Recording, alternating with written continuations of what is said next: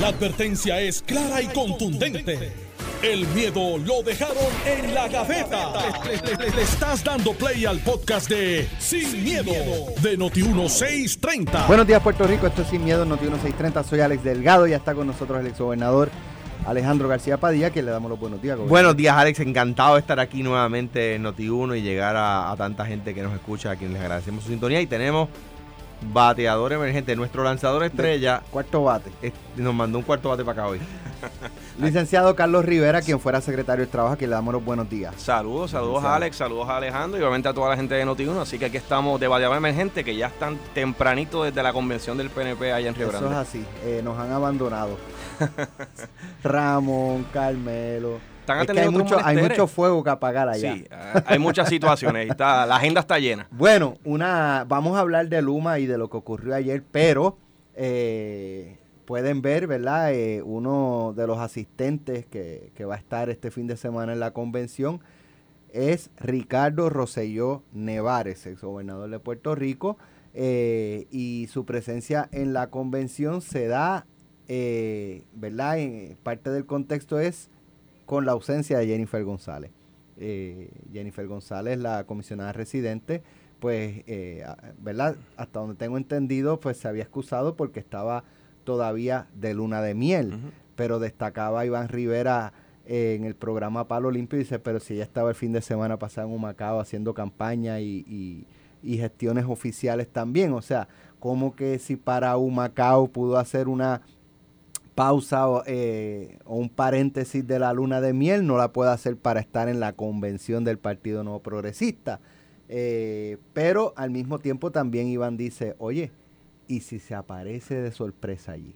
Y llega con una avanzada. Con Hernández Colón. batucada, Una batucada eh, detrás. ¿verdad? Este, ese escenario hay que, hay que, hay que, ¿verdad? Estar pendiente de otro, eh, hay que estar pendiente también la convención a ver si hay fallas de energía eléctrica. ¿Tú te imaginas que eso ocurre? que se No vaya debo- la luz. No debería, no debería ocurrir, por lo menos.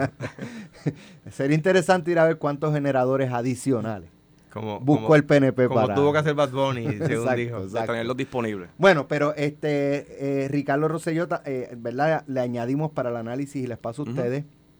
Eh, amanece eh, un portal eh, que promueve un binomio de Pedro Pierluisi y Ricardo Rosselló eh, para, la, para las elecciones del 2024, debo suponer, porque dudo mucho que sean para el 2028. Claro. Eh, así que un poco así inicia la convención del PNP.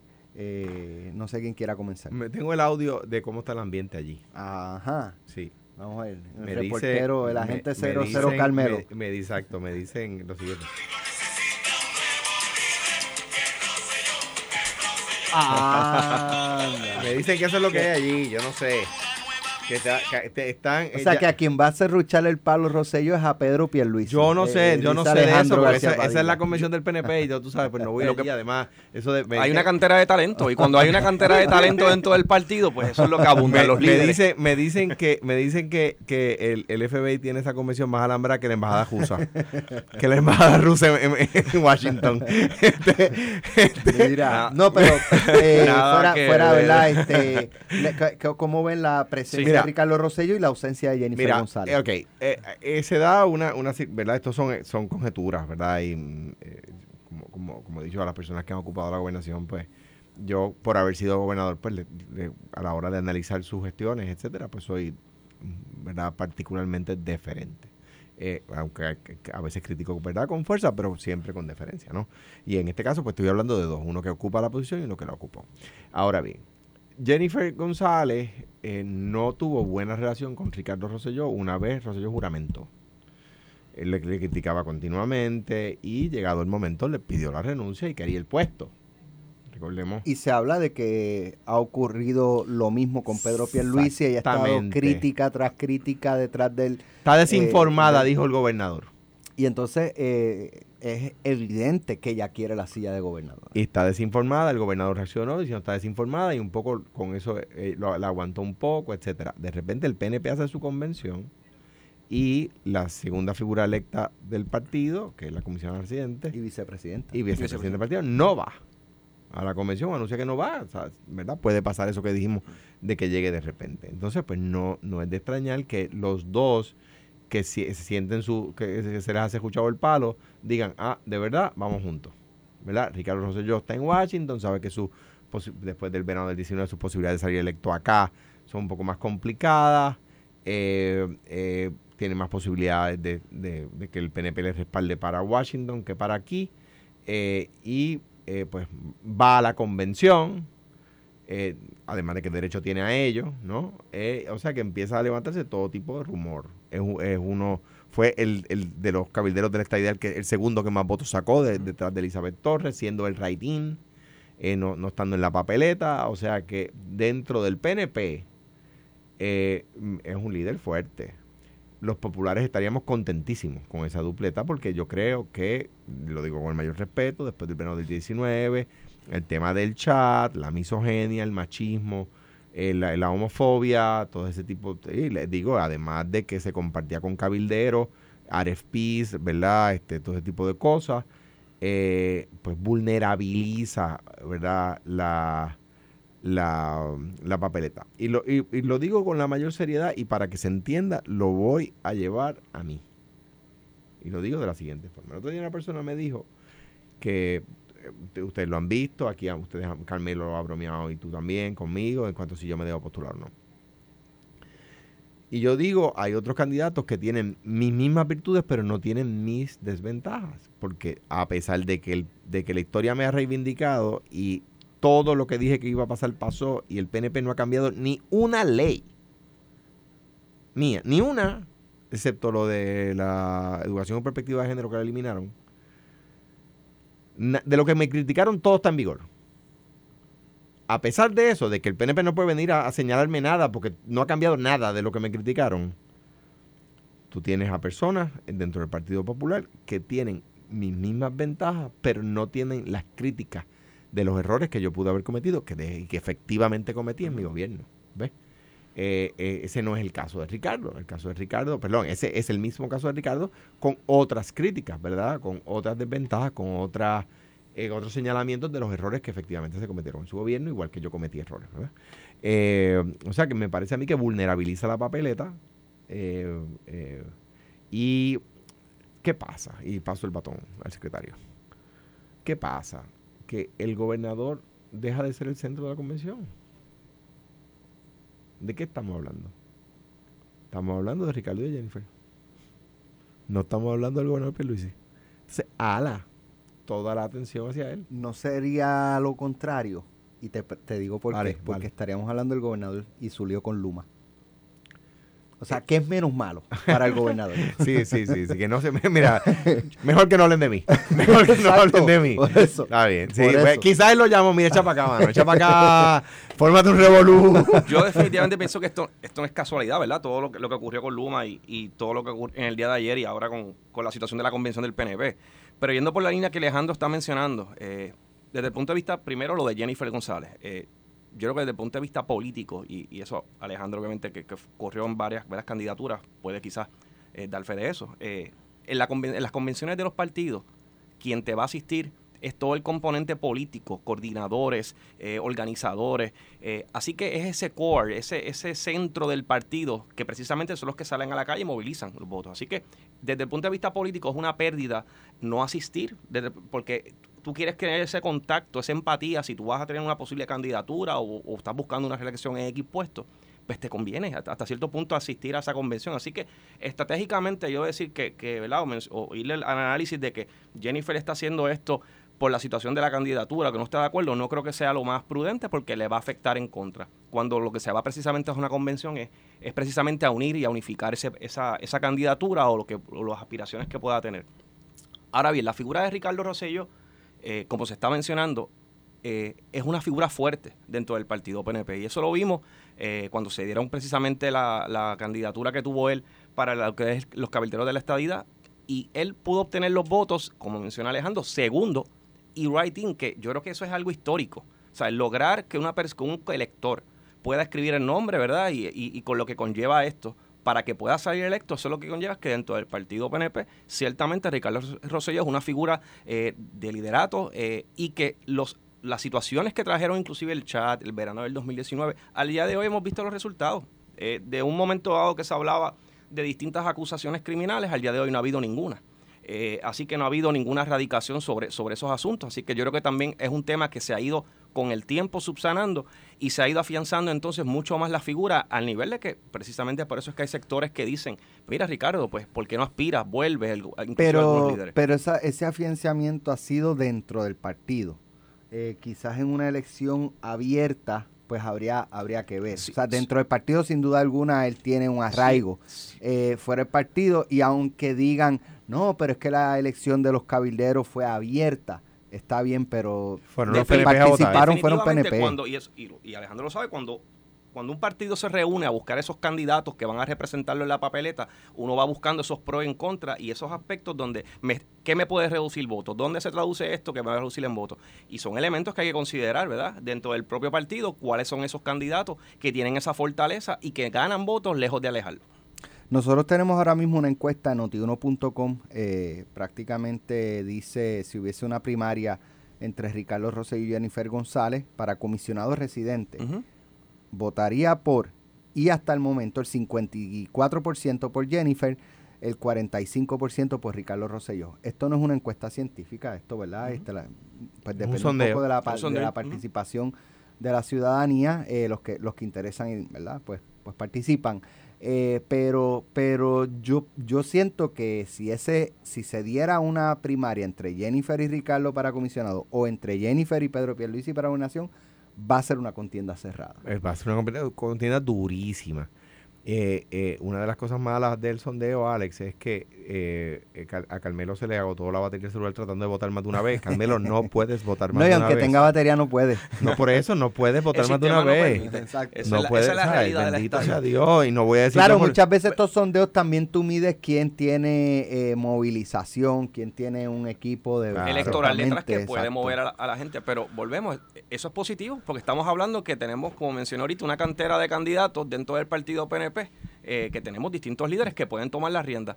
Eso, ¿verdad? Eso no sé, en el Partido Popular tienen otro asunto que trabajar, ¿verdad? Desde el punto de vista del liderato, no tienen esa situación y eso tampoco es positivo. Eh, la idea es tener más de un candidato, eso implica que entonces tenemos varios líderes que pueden estar al frente. Lo, ideal, y lo digo con candidez, lo ideal es que haya un candidato que, que descolle sobre los demás y nadie lo rete, ¿verdad? Que se plantee como el líder, ¿verdad? Y hay veces que los candidatos tenemos que dar un puño en la mesa Ok, déjame Para cerrarle el camino a todo el mundo. En el PPD, eh, ¿hay un candidato o hay varios candidatos? En el PNP hay varios. En el PPD. En el PPD hay varios candidatos en los dos partidos. Mira, eh, la política es distinta. Cuando en el 2011, marzo 6 del 2011, yo tuve que hacer una concentración en un Macao, que Héctor Pesquera, el comisionado residente, el pelón, que era comisionado de la, de la policía, el superintendente en aquel momento de la policía, del PNP, Héctor Pesquera dijo que dijo la prensa que había alrededor de 15 mil personas. Pues, si él dijo que había 15 mil, debió haber un poquito más, ¿verdad? Porque no, hay que restarle porque hay que bendito, o sea, digo, ¿verdad? Y yo tuve que dar un puño en la mesa porque había dos o tres que empezaron a decir, a asomar la nariz, ¿verdad? Y a decir, bueno, quizás no, Alejandro no debe ser, ¿verdad? Y eso se hace. Me parece que esta convención un poco el gobernador está tratando de dar un golpe en la mesa. Eh, yo, de nuevo, con las ventajas con lo que fortalece la papeleta del gobernador dentro del PNP, creo que fuera del PNP la vulnerabiliza. O sea, cogemos de hasta los de nosotros mismos. Eso es un texto de el propio gobernador Rosselló. Eh, está bien complicado para campaña. O sea, está bien complicado para campaña y de nuevo lo dijo un candidato igual que a mí me van me sacarían errores que cometí en mi gobierno. Oye, ¿sabes? No, no estoy diciendo esto por un ataque es, que, es que es la verdad, eh, eh, vulnerabiliza, ¿no? Eso no hace imposible su elección. Entonces, un punto importante en cuanto a lo que, a lo que, decíamos hace un segundo de los posibles candidatos. Si estamos hablando de dos partidos que uno sacó 32% y otro 31%, no estamos hablando de partidos de mayoría. No estamos hablando ya de partidos de mayoría.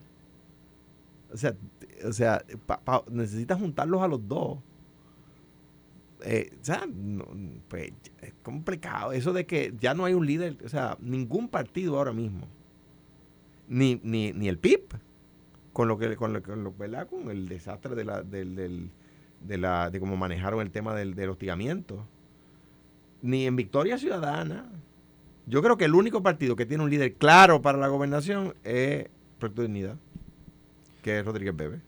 Bueno, Yo yo no creo creo que ella vaya a ser candidata a la gobernación. Pero sería, pero, pero, pero si decide aspirar, se queda con el partido. Es, es una probabilidad. Definitivamente los partidos emergentes cambiaron el juego totalmente. En esa parte coincido con, con Alejandro. O sea, esto cambió el juego. Al haber estos distintos partidos emergentes, pues divide eh, ese voto, ¿verdad? Eso es ele- ese electorado que, que normalmente votaba quizás por el partido PNP, votaba por el Partido Popular algunos de ellos. Así que es una estrategia quizás distinta. Eh, no obstante, la, la situación de, de lo del chat, ¿verdad? Y volviendo a, a la situación de Ricardo Rosselló, eh, yo creo que primero muchos de estos, de estos chats se demostró que algunos de ellos fueron modificados, adulterados. Eh, hubo situaciones donde se sacaron de contexto, eh, se, imputa- se hicieron imputaciones criminales y al día de hoy nada de eso prosperó. Yo creo que ya el, el- público eh, y la ciudadanía ha visto eso y yo creo que ha, trascendido partido. Aquí la clave, yo creo que en esa parte coincido con Alejandro, es eh, quién quizás desde el punto de vista electoral pues puede proveer más votos. No obstante, la, en el caso del partido PNP, aquí oficialmente, primero el gobernador va a la reelección. Eso, eso está claro. Todavía estamos bastante distantes de las elecciones, todavía queda un tiempo. Y sobre la marcha se va, se va a ir definiendo todo un, un poquito más claro. Eh, y como siempre, eh, la oposición y otros partidos van a buscar dividir eh, al partido PNP, eh, sugiriendo candidatos. Eso se ha dado en el pasado. Eh, comienzan a paquinar y a traer eh, póster afuera, que sí, binomios. y Como el de Rosselló Pierluisi. y distintas estrategias se puede dar correcto. O sea, es- dentro de la política eh, aquí se da de todo. Eh, y lo hemos visto. ¿Tú Así dices que, Jorge Colbert pudo haber hecho eso? Yo no, no, ¿Por qué tú jamás y nunca eso? Jorge Colbert jamás. ¿Por qué tú dijiste eso? Jamás voy a decir ¿Por que qué Jorge tú dijiste que Jorge Colbert está ayudando a José Luis Dalmao? Yo, no, para No, nada. no te pongas que Pero eso es verdad. Y yo lo Eso- eso es defiendo. innegable. Yo defiendo a Jorge Colbert, donde quiera. Por lo tanto, si lo menciona, Yo le he mencionado, no le he mencionado. Así que, pero lo que- a lo que voy es que todo esto No, se no, da. Hay estrategias que es se dan. Este, así que igual puede, pasa dentro del mismo Partido Popular. Eh, pegan a sugerir candidatos eh, eh, precisamente para crear esas divisiones internas. Y lo sabe Alejandro. La- a veces el, El PNP lo explotaba con Carmen Yulín en la alcaldía y el día que yo anuncié mi candidatura en, en Humacao, el PNP me paquino devuelve Sila. O hace falta Sila, no me acuerdo, una cosa así. Por eso es que todo esto, esto lo hemos visto, ya lo hemos visto anteriormente, eh, y a veces la peor eh, cuña es la del propio palo, como dicen, ¿verdad? Porque Eh. comienza la división y, y Alejandro lo vivió cuando estuvo como tú- tú gobernador. ves como Ramos Rosario que es no es imposible porque verdad en la política nada es Nada, imposible, es pero complicado improbable que Jennifer González rete a Pedro Pierluisi Yo lo veo bien poco probable. Eh, yo lo veo bien poco probable que lo, que lo rete. Eh, ya hay un gobernador, eh, la comisionada definitivamente tiene ese, ¿verdad? Como comisionada residente, yo entiendo que revalida por la labor que ha hecho. Así que no creo que va a arriesgar eso. Eh, además de que ya luego entonces del gobernador, yo entiendo que Jennifer está en la lista y será una excelente candidata. Ahora, lo que sí es innegable es que ella está cerruchando el palo para inviabilizarlo como candidato. O sea, que pues el- llevarlo a un punto donde él tenga que retirarse y entonces ahí ella sí puede ver su oportunidad. Yo no creo que eso es lo que está ocurriendo. Yo creo que cada ella está enfocada en su trabajo, eh, cada cual está en su candidatura eh, y llegar a esa conclusión, pues yo no lo veo de esa manera. Eh, yo creo que aquí y ellos han, han estado trabajando junto en Washington. El mejor ejemplo es el proyecto precisamente para la estadidad. Así que hemos visto que ella ha estado trabajando en colaboración y coordinación con el gobernador. Eh, así que no, no- na- todo lo contrario, han trabajado en equipo y eso es lo que están proyectando a nivel de trabajo. Tengo otro audio de la, de Ajá. la, de la, me envían, ¿verdad? De allí, de la, de la- Pues ya, ya tú estás prácticamente eh, No, dentro Sí, de la está, convención. eh, eh, ah, eh, yo me lo voy a llevar ya ahorita. mismo llena la Sí, afiliación. yo me lo voy a llevar ahorita. el FBI, tenemos Yo tengo- lleno de micrófonos. Yo tengo que Mira. traerme la afiliación para acá. Eso es como el FBI, tenemos lleno de micrófonos la convención del PNP. Mira, mira. Me envían este audio. Huele a madera, ringa. hace ring, huele a ring. Mira, so- sola- solamente porque la primera vez no dije nada, pero la segunda vez lo tengo que decir. Es verdad que no ha habido acusaciones criminales por el chat, porque ser machista no es delito, eh, ser misógeno no es delito, ser homofóbico no es delito, y No, coger pero de pen, lo que pasa coger es de que se, pen, se había planteado que eh, eh, había Comisión de posibilidades de delito, delitos, incluso federales. a mi juicio, a mi juicio, haber compartido el RFP de prepa con cabildero, con interés, es delito. Que, el- que las entidades de ley y orden en Puerto Rico decidieron no hacer nada, está bien. Y yo lo respeto. Yo no soy experto en derecho penal, como tampoco lo soy en derecho laboral. Aquí sí me va a hablar de derecho laboral, porque me tengo que quedar callado, está el secretario del trabajo aquí. Pues, pero yo no soy experto en derecho penal, pero a mi juicio yo no puedo combatir un RFP que no ha salido con cabilderos que tienen interés con unos clientes en particular. Eh, eh, pero las entidades de ley y orden decidieron no. En, en estos días le, le- le recomendaron un FEI. Oye, esto. Le recomiendan un FEI a una persona. No, no quiero traer el tema por la cocina, pero le recomiendan el FEI a una persona porque, entre otras cosas, imprimió una asignación de los hijos en, la, en, la, en el printer de la oficina pública y se la llevó para la casa. Mano.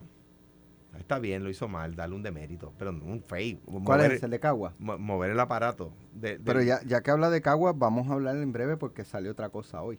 Pues- pues, Este, ah, me lo acordó. ese es el presidente de la legislatura municipal Sí, de digo, Cagua, entiendo que y, era- la- y las otras, los otros señalamientos, bueno, pues que se investiguen. Pero a mí me parece un buen tipo, lo conozco, me parece una persona seria, ¿verdad? Y esto- eso es lo que tengo que decir. Además de que, como siempre digo, no importa quién sea el partido, se presume inocente.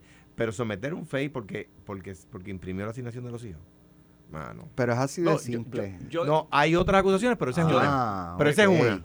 Obviamente, Ok. pues, Sí, ¿verdad? sí, Es pero que- es que lo, como lo, lo escuché de un momento y Sí, dije, ¿cómo? Pero es que el titular del periódico, no fui Era yo. por eso. El titular del periódico dice eso.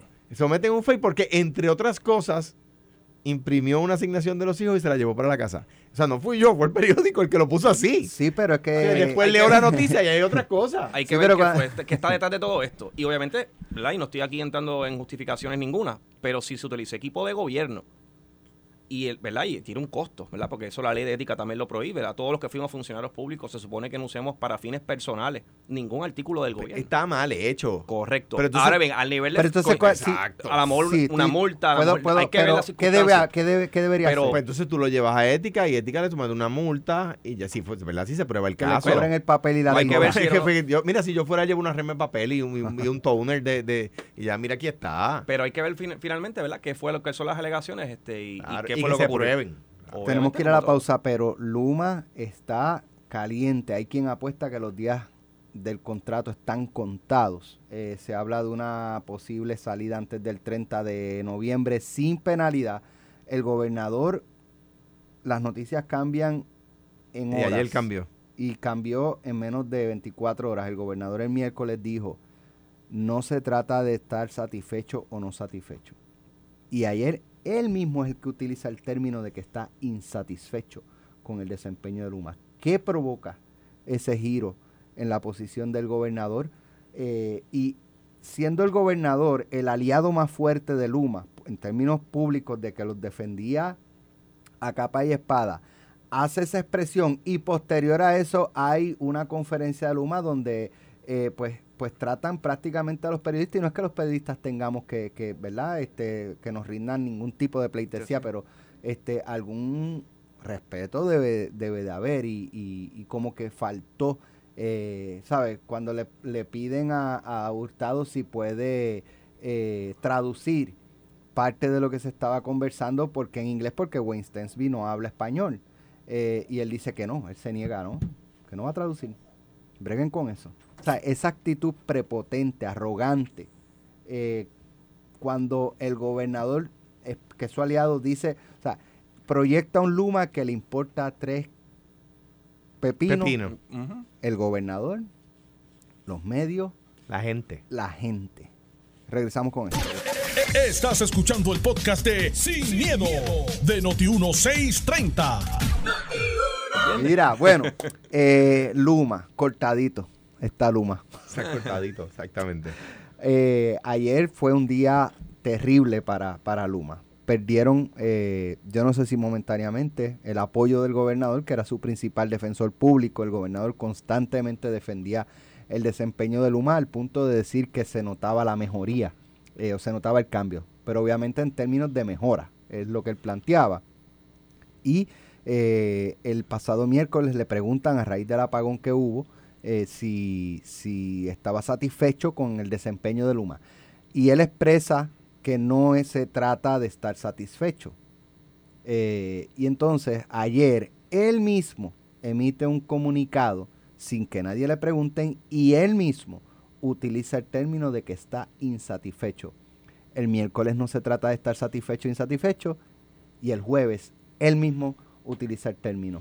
La ¿Qué, qué hay ahí? la ¿Qué provocó eso? Eso no nace de, de la... Decía Carlos que todo, todas estas cosas que ocurren tienen un propósito y, Y- y- y y yo lo- creo- y son provocados por cosas específicas. Y ayer también hubo no, no podemos dejar aparte el comunicado que metió el negociado de energía.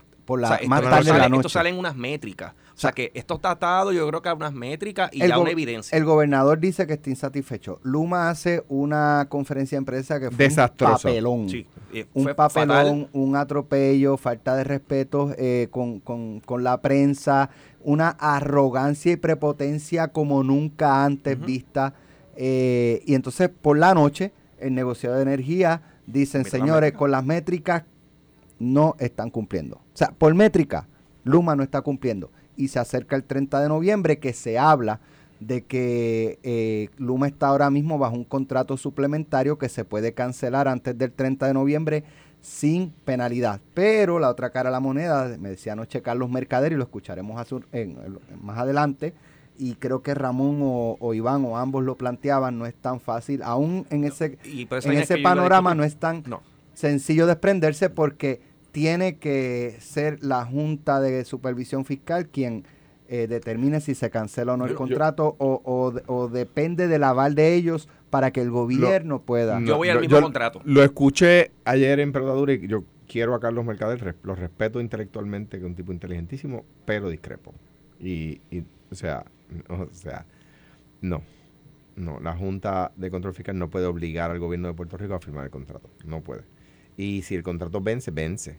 O sea, los contratos, los contratos ah, necesita, a menos que tenga una cosa que se llama tácita reconducción, que dudo que un contrato como este tenga tácita recondu- reconducción, eh, eh, se, se, mm, se- el contrato vence. Si tuviera tácita reconducción, que es que, que es que cuando, como cuando usted alquila una casa y es por un año y llega un año y un día, pues el contrato se renueva automáticamente, Automáticamente. por el término del pago, ¿verdad? Pues se renovaría por un año y por 18 meses otra vez, ¿verdad? No se renovaría este por 30 años. Pero fíjate lo que O sea, ellos planteaban. eh, una cosa es cancelar el contrato a Luma y otra es eh, volver al- a lo que teníamos. O sea, tú puedes cancelar a Luma y traer otra compañía. Pero, pero bajo el mismo o- concepto. o- o Pre- Prepa puede hacerlo. O sea, Prepa puede, puede tomar la autoridad y por, y por mala que fuera que estuviéramos enojados con Prepa, Luma ha sido mucho peor el problema, ¿verdad? Por eso la gente está diciendo, espérate, que nos ofrecieron otra cosa, ¿verdad? Nos dijeron que iba a ser, y aquí lo discutíamos, y ayer lo decíamos, que, que iba a ser más eficiente y más barato, y es más ineficiente y más caro. Ahora bien, ¿cuál es la función del servicio público? La función del servicio público es dar servicio. ¿Cuál es la función de la empresa privada? La función de la, la función de la empresa privada es generar riqueza. Luma no está ahí por el servicio, está ahí por la riqueza, ¿verdad? Para generar riqueza. No, estoy, eso no es una, crítica, eso se llama capitalismo, ¿verdad? En nuestro sistema. En nuestro sistema, la empresa privada está para generar capital, ¿verdad? Eso se llama capitalismo, ¿no? Pues, pues, pues, si Luma tiene que invertir menos para ganar más, invierte menos para ganar más, porque eso es de eso es de lo que se trata, del retorno de su inversión, ¿verdad? Eh, cuál- mientras más alto el retorno de su inversión, mejor las ganancias de la empresa, ¿verdad? De eso es de lo que se trata. Por eso yo defiendo la empresa pública contra la privatización. De hecho, saludito a todos los que proponen la privatización de los servicios públicos. Están callados en estos días. No veo ni una columna en el periódico de nadie proponiendo la privatización de nada. Porque, Bueno, se acaba de dar la de los muelles. bueno, Bueno, está, en, ese- está en vías de. Eso. Pero, pero lo- los que por ahí andan, eh, la- los, ¿verdad? Los gremios, y esas cosas, los gremios profesionales, que hay que privatizar, que hay que privatizar, que la empresa privada, que la competencia, que no sé cuánto más. De repente, el, el- el- el economista que, que predice el pasado no dice nada del tema. Nada. Entonces, ¿qué- ¿a dónde vamos? Yo creo que, yo creo que la- la- la pregunta de la encuesta decía, que hizo el PNP, decía, ¿usted está satisfecho con el trabajo de Luma? Y la gente dijo no. Por eso el gobernador utilizó la palabra insatisfecho. De hecho, la- me dicen que la pregunta decía, ¿usted está satisfecho, poco satisfecho, neutral, porque yo no la- Yo, yo no he visto. insatisfecho? Tiene Ok, se hizo una encuesta. Vamos, vamos. Es- la Tú- información que yo tú tengo- tienes que se hizo una que encuesta. se hizo una encuesta y que eso no, no está mal, en vez de hecho, Eso está se bien. hace constantemente. Internamente, te- sí, lo- siempre tienen se- que hacer encuestas, ¿verdad? Se Por supuesto. Para, para palpar el sentir de la ciudad. Para seguro. ver, entonces, y, y de hecho el gobierno, es legal que el gobierno haga encuestas, lo que pasa es que no puede incluir cosas políticas, ¿verdad? Pero pu- pudo haberla hecho el gobierno. Y por eso el gobierno utiliza la palabra, el gobernador utiliza la palabra insati- insatisfecho no por casualidad. Es que esa es la pregunta que está, ¿no? Bien, dicho eso. Luma sabe que tiene un problema, que está contra las cuerdas, que está en malas condiciones. Si esto fuera una pelea de boxeo, estaría todo el mundo de pie. estaría el narrador agitado porque están cogiendo golpes contra la escuela a punto de irse a la lona esperando que suene la campana. ¿Cuándo es la campana? Tú lo dijiste, 30 de noviembre. ¿Por qué? Porque si pasan el 30 de noviembre y les renuevan el contrato, lo tienen por 30 años. Y, y, eso, esa es una de las teorías. La otra es que el gobernador, que tiene, ¿verdad?, que ha sufrido en su imagen por culpa de Luma, que Luma, él sabe que lo puede llevar a una derrota que afecta. A mí yo tuve un apagón y me afectó, por supuesto que me afectó, digo, obvio. El gobernador puede eh, decir, espérate, yo aquí voy a ser el héroe, le voy a quitar el contrato a Luma y voy a traer la autoridad por dos años más la autoridad va, va, tampoco el sistema está bien, la autoridad lo va a hacer mejor que Luma. Bueno. Eh, digo porque no era tan malo cuando estaba la autoridad. Yo creo, mira, la razón de ser de Luma. Yo creo que era casi igual de malo. no, no teníamos tanta frecuencia. No, no, no, yo, yo, yo entiendo tu punto, ¿sabes? Este, no, yo lo que planteo es que no estábamos tan distantes. Termino, termino con esto y le paso el batón al secretario. A mí me alegra que los camiones de la autoridad lo que hicieron fue pegarle un sticker encima que dice Luma. O sea que con quitarle el sticker tenemos. E, y que vuelvan los empleados. No hay camiones nuevos. Acuérdate que la autoridad no compraba ellos, camiones. trajeron, correcto, trajeron toda la flota nueva y todo el pues, equipo pues, nuevo, pues, y capacetes y equipo, y no tienen van a hacer, Van a hacer lo que, lo que hizo la compañía de aguas, o yo no me acuerdo cuál fue la segunda. Ondeo. Este, ondeo, que dejaron los carros parqueados con la llave puesta. Esto estoy hablando literalmente porque yo era... Pero yo te voy a decir algo. Con Luma, y con la actitud de Hurtado y de Stenby, yo no creo que sean tan diplomáticos. Este, le meten azúcar al tanque. Le van a meter harina al tanque de gasolina. harina de trigo. harina de trigo al tanque de gasolina. Préndanlo ahora. A lo que yo iba con, toda esta situación de Luma es, primeramente, el gobernador, ¿verdad? Y la gente pregunta por qué el cambio de postura. todos sabemos que lo que dice un gobernador trasciende. Eh, aquí hay un contrato que cuando se comienza la administración, acabado de firmar, donde hay una está claramente establecida cuáles son las responsabilidades de energía eléctrica, porque Prepa tiene responsabilidad bajo este contrato. Aquí hablamos únicamente de Luma, pero la generación está bajo Prepa. Y cuando vemos las métricas de ayer, las métricas de él hablan mal tanto de Prepa como de Luma. Así que en ese cuadrilátero que está hablando este Alejandro, que está cogiendo golpes Luma, hay otro más que también está cogiendo golpes que es Prepa. Yo creo que eh, eh, parte de la diferencia estriba y es bien marcada. Es que la autoridad, eh, al estar politizada con el PNP y con el PPD, respondían a las presiones por cuestiones electorales. Con Luma, como no responden a la... Eh, y, su actitud eh, es arrogante, prepotente. Es bien distinta a la cultura. Ah, eh, yo creo que ahí es que está acentuada la, gran diferencia. Y obviamente el éxito o fracaso de Luma depende también de Prepa, porque Prepa tiene que trabajar en equipo con Luma. Y si Prepa internamente no quiere que Luma esté, pues ahí lo que le llaman, ¿verdad? Le meten el pie o le meten el pie para que no logre ejecutar. Así que también hay algo interno de eso. Eh, lo segundo, cuando Luma llega, los empleados de energía eléctrica tenían la opción, ellas eran los que escogían si se iban o no a trabajar con Luma. Pues que hicieron gran parte de, los... Pero era porque perdían los derechos.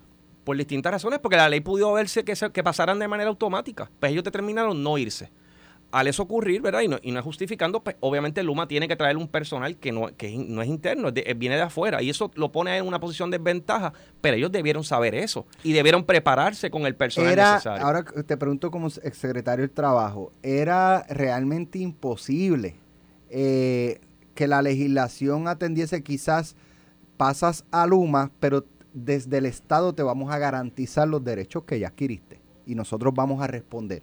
Como quiera estás teniendo una reducción como gobierno. Era una, sí, eh, eh, hay y, una situación. Y, ahí pues subsanaba y mira, pues, ah, pues vamos a quedarnos y tenías el personal competente ahí. Sí, eh, ahí obviamente la clave es para efectos de poder traer un privado que pueda trabajar bajo esas condiciones, que pueda pagarlo, que que pudiese ¿verdad? afrontar esa parte económica, lo que tiene que ver, por ejemplo, con el seguro, que sabemos que el, el, plan, mejor dicho, no el seguro, el plan de retiro de energía eléctrica, sabemos la situación difícil en la que está, que está a un hilo pues obviamente todo eso incide en esas decisiones. Y al montarse Star FP, pues tuvieron que establecerlo según las condiciones que en el mercado afuera pudiesen traer a alguien para hacerlo.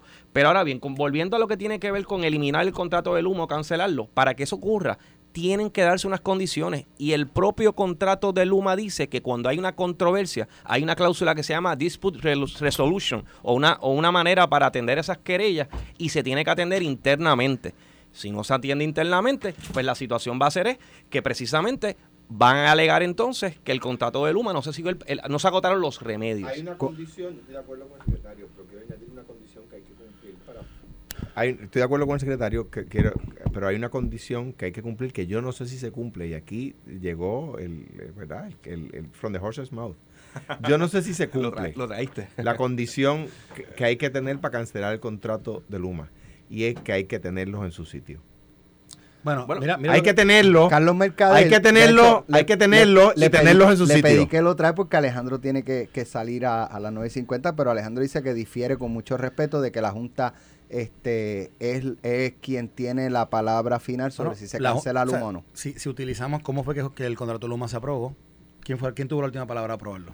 La Junta dio la aprobación. pero, el contrato vence, Carlos. espérate, está bien. Pero tiene que agotar remedio. Independientemente de eso, hay que agotar remedio. Eso es otro asunto que tampoco. Sí, pero, está bien, pero si el contrato, vence, vence, vence, basado en, uno, en unas cláusulas. Y las cláusulas son obligan tanto a Luma como al gobierno de Puerto Rico. Y a Prepa. Y, a, la autoridad, porque Prepa tiene que pasar por el proceso de reestructuración. aquí hablamos de Luma, pero no hablamos de Prepa. Prepa tiene responsabilidad, por eso es que Josué Colón no puede supervisar o fiscalizar a, Luma. O sea, suponiendo que el gobierno rete a la Junta, eh, lo voy a cancelar. Digo, y, que la Junta lo lleva porque el proceso sería que la Junta lo lleva a la jueza. Mira, anoche. La, y, y uno de los roles de la Junta es proteger el desarrollo económico.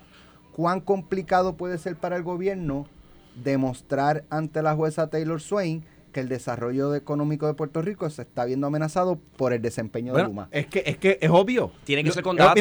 sí, pero lo, que, pasa, lo que pasa es que cualquiera, y digo, y que no quiero hacer, voy a hacer abogado del diablo, sí cualquiera puede argumentar, pero es que Puerto Rico lleva con un sistema eléctrico que le hace daño al desarrollo económico hace 20 años. Pero, tienes ahora mismo, lo del negociado de, energía diciendo que... y, qué bueno que el negociado habla, porque el negociado realmente, ese es su trabajo. Y, Fermín Fontanes no habla, que, de acuerdo al contrato que fiscaliza. Lo que tiene que ver con el comité interagencial, donde estaba precisamente Fermín Fontanes, que se, un equipo de trabajo que hizo el gobernador con una orden ejecutiva, se emitieron los informes y se, y se hicieron públicos. Eso, ¿Cuánto tiempo lleva Notiuno tratando de entrevistarlo, Alex? Va, digo, este, nosotros hemos, para noticias, lo, encontramos en el pasillo y se fue, dijo que, que como que no estaba calendarizada una contestar una Pero por eso es que yo creo que es correcta también la decisión del gobernador de ayer cuando pone a Francisco Berrío a ser una persona que esté 24/7 sobre este tema. ¿Por qué? Y documentando. Porque, eh, porque, porque Fermín, siendo director de la PP, estaba esta semana anunciando lo de, lo de los cruceros, ¿correcto? ¿Cuánto tiempo le estaba tomando eso? Pues un montón, posible un montón de tiempo. Pues ¿Para qué lo ponen a él? Bueno, porque es quien firma el contrato, porque es una APP, esto no es una, o sea, no es un contrato con prepa, es un contrato con la autoridad de, de, de, de, pues, pues público-privada. Y dile, asesórame aquí. Pero lo que pasa es, Carlos, pero es que, entiendo, José no sabe nada del contrato, José sabe de la ejecución. Pero del cumplimiento. bueno, pero, del contrato no sabe. Josué está, Josué, están las cartas de Josué diciéndole, tienes que darle mantenimiento a tal cosa, si no va a explotar. Ah, bueno, en ese sentido en ese sentido me parece y que... Luma le contestó, la información que tengo es que hubo una, una, crítica con respecto a los helicópteros que no pasaban a verificar el tendido eléctrico y Luma le contestó. Ah, entonces, el, el, tema es, el tema es, ah, el tema del apagón de esta semana, hubo problemas del desganche. Y Alex trae con, con, con, razón ayer. Ah, pero le quitaron el desganche a las compañías que tenían para dársela al vicepresidente de Luma. Eso, eso sería corrupción. eso es verdad, antiético. Y en, antiético totalmente. Eso es verdad. Y en esa compañía, cuando la traen, no tenía ni empleados ni equipo. Dice Luma, admite Luma, que el problema, uno de los problemas principales del apagón que hubo el martes fue la falta de mantenimiento de vegetación.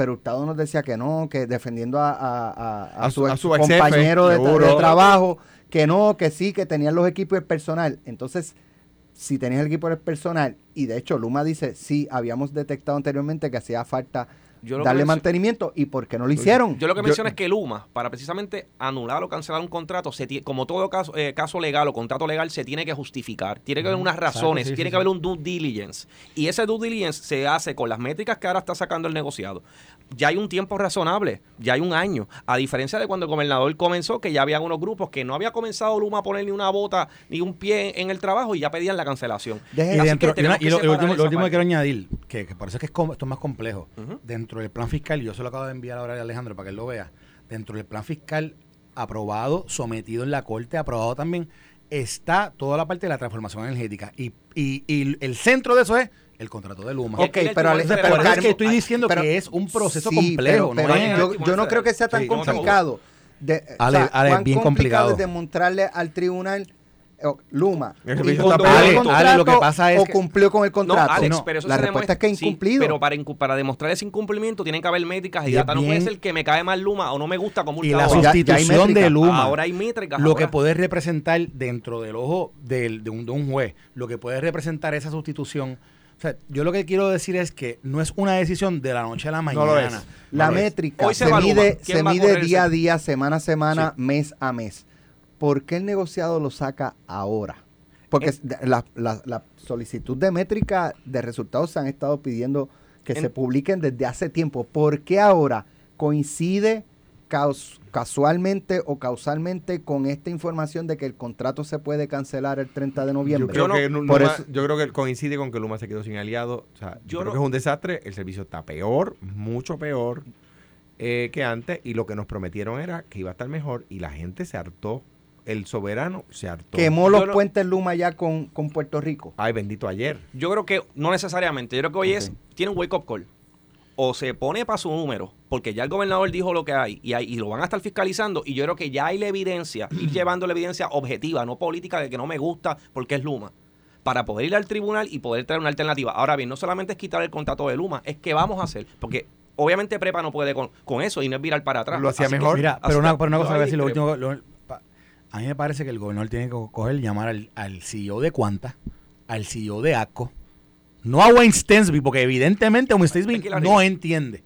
Hay que sentar con los CEOs de allá arriba y decirle, miren señores, esto no, esto es insostenible. Este, el, esta manejo, el- esta forma empresarial de llevar a cabo su gestión está fallando. Y alguien que Y comunique. este hombre no puede ser. Y alguien, Dale, que- comunique. alguien- alguien que comunique y que por favor, que si viene a hablar aquí en Puerto Rico, la gente y la persona de a pie que vive y reside en Puerto Rico lo pueda entender. Yo creo que Carlos lo ha definido de la mejor manera. Son el diablo. Él dijo, él dijo, les dijo el diablo.